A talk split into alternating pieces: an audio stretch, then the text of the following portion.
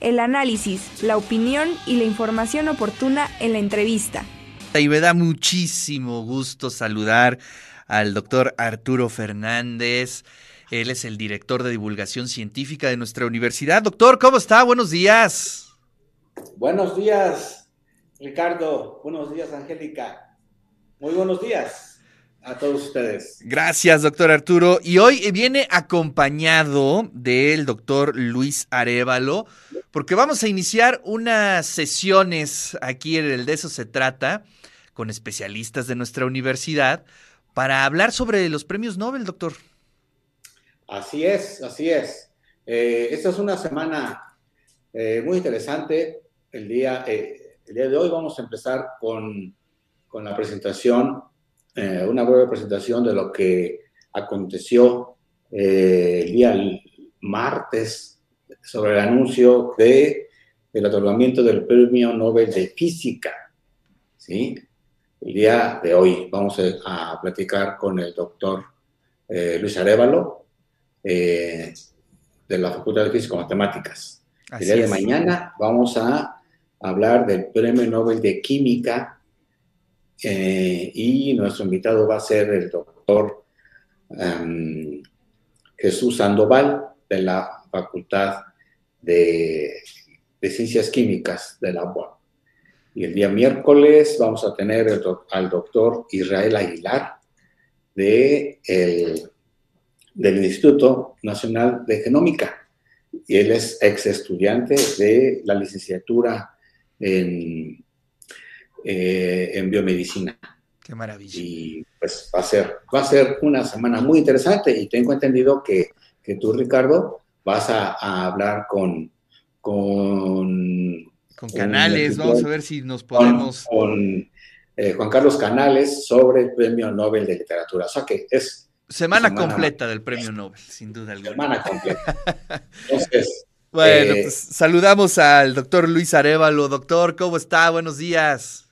Eh, buenos días, Ricardo. Sí, sí, muchas gracias por estar aquí y compartir un poco de su tiempo para la audiencia, para la comunidad universitaria, para que nos platique un poco sobre la importancia, la trascendencia del Premio Nobel de Física. Eh, cuéntenos un poco la historia, porque tiene ahí unos antecedentes interesantes. Sí, eh, la historia de hecho es fascinante porque toca un área de la física que es inusual, que lleva fenómenos que son a veces contraintuitivos. Y eh, básicamente a ellos les dan el primer Nobel de física porque prueban experimentalmente que la realidad, la realidad física en mecánica cuántica es no local y que la correlación cuántica generada por los estados entrelazados que ustedes mostraron ahí al principio es un recurso físico que puede ser usado para diferentes tareas. Básicamente, cuando nosotros pensamos en energía, pensamos que es un recurso para realizar, por ejemplo, trabajo en física. Tenemos una definición muy precisa de trabajo. Y básicamente la energía es lo que mueve al mundo. Claro mueve a las industrias, mueve a la sociedad. El recurso físico que da el entrenamiento cuántico también nos permite realizar diferentes tareas, como la transportación cuántica, la criptografía cuántica y la computación cuántica. Por eso es muy importante este reconocimiento, porque estos tres científicos lo que hacen es demostrar experimentalmente que efectivamente ese recurso físico está a disposición, digamos, de la humanidad para realizar lo que ahora estamos viendo con la computación cuántica. Y tiene que ver básicamente, en términos así muy generales, que tenemos a dos sistemas que una vez interactuaron, se separan, y si uno hace una medición en un sistema, afecta el estado del otro sistema cuántico. Pueden ser partículas, pueden ser moléculas. Entonces, aspecto... Oye, me gustaría, doctor, perdón que lo interrumpa, me gustaría un poquito que nos explique eso.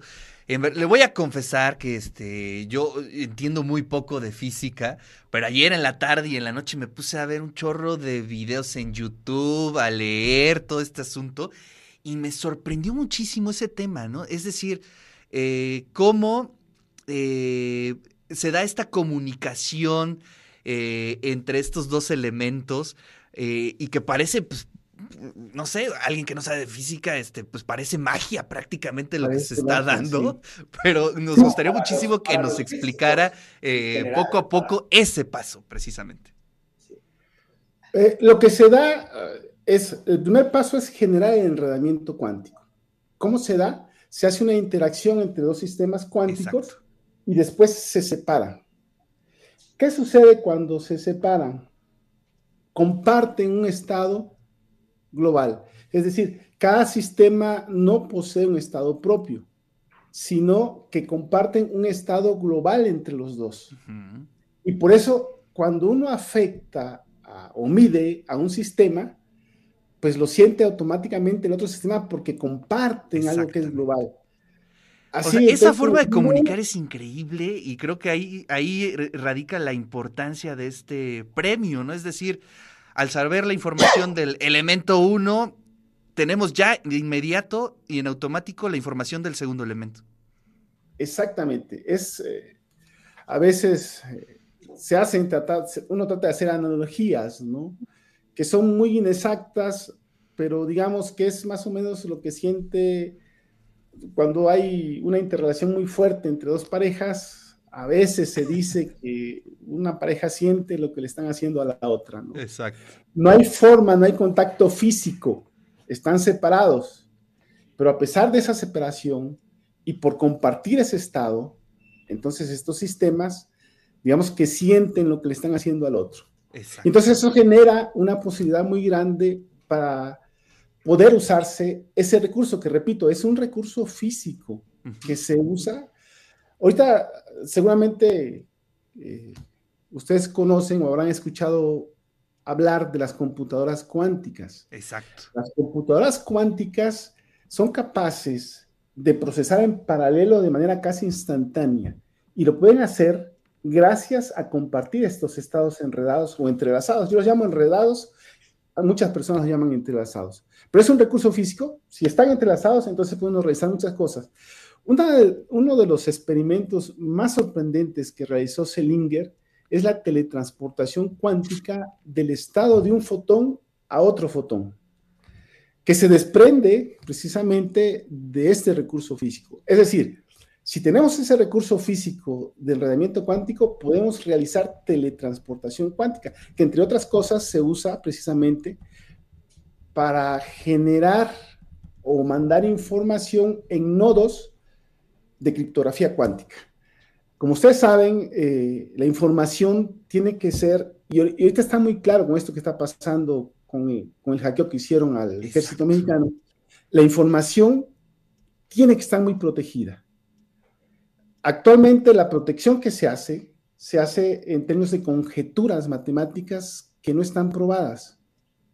Lo que da la mecánica cuántica es una protección intrínseca de la naturaleza, que uno sabe que si uno encripta la información usando elementos de criptografía cuánticas, uno puede tener certeza de que no le van a robar la información.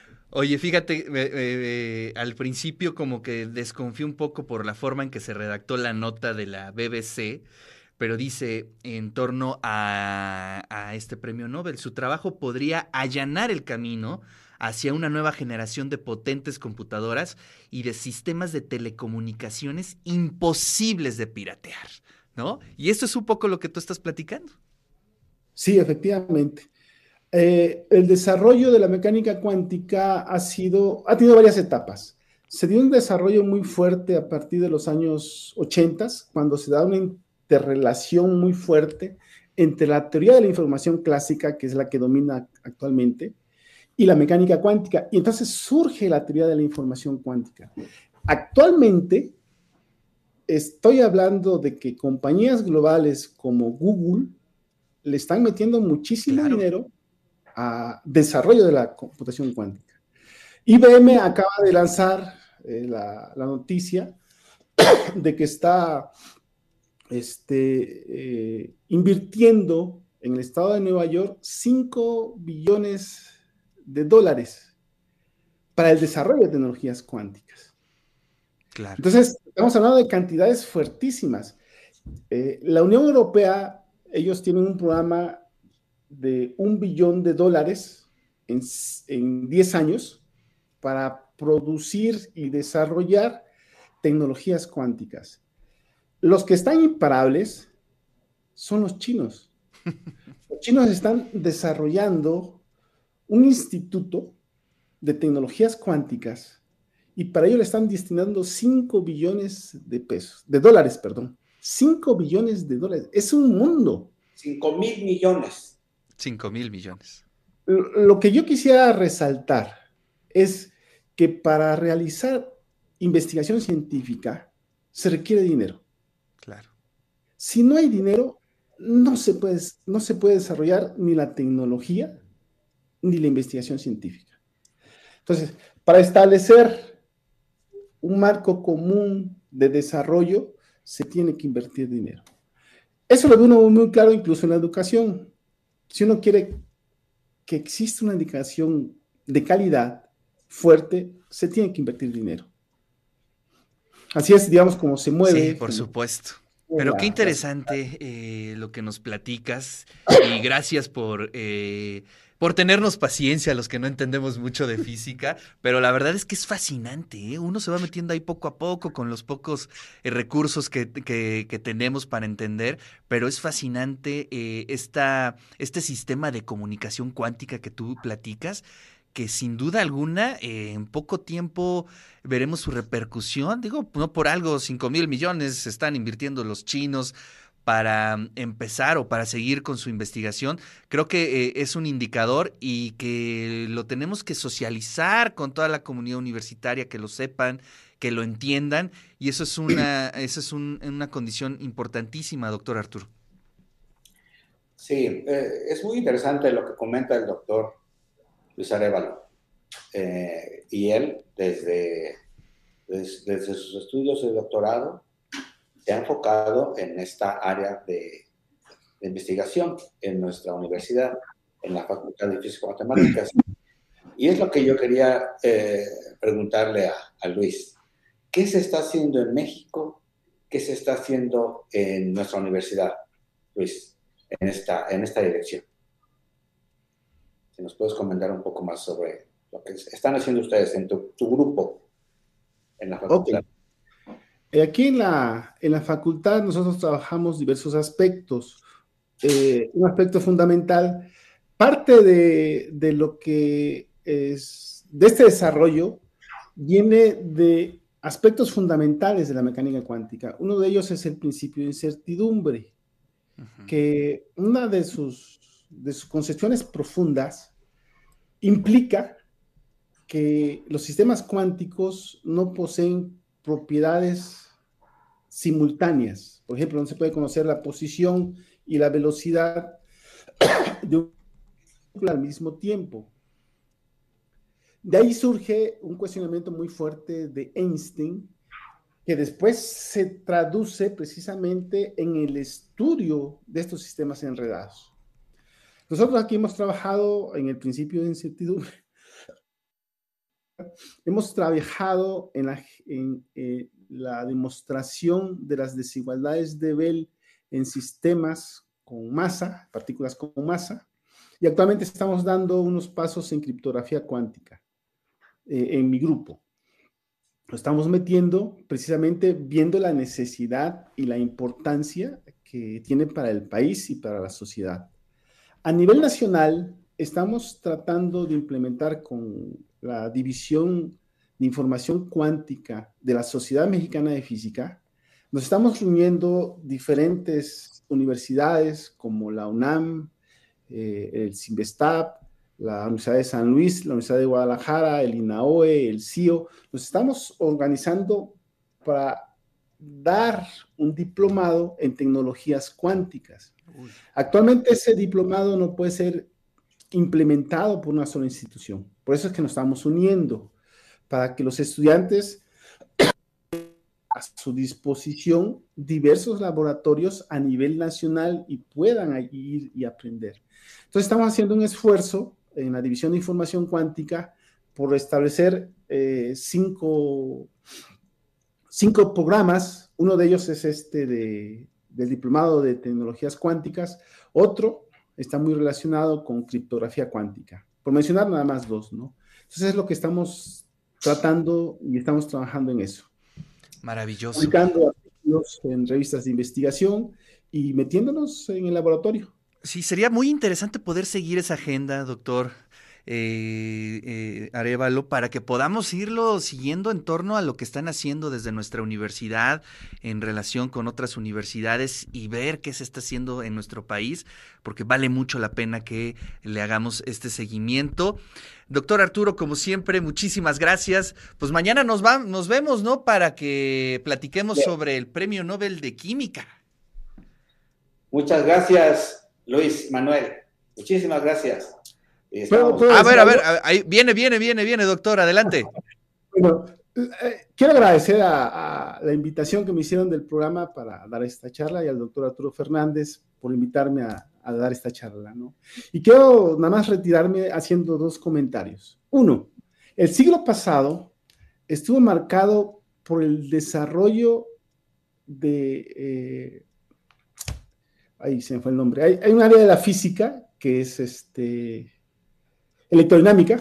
Entonces, la tecnología estuvo basada en la electrodinámica clásica en todo el siglo pasado. Este siglo es el siglo de las aplicaciones prácticas de la mecánica cuántica.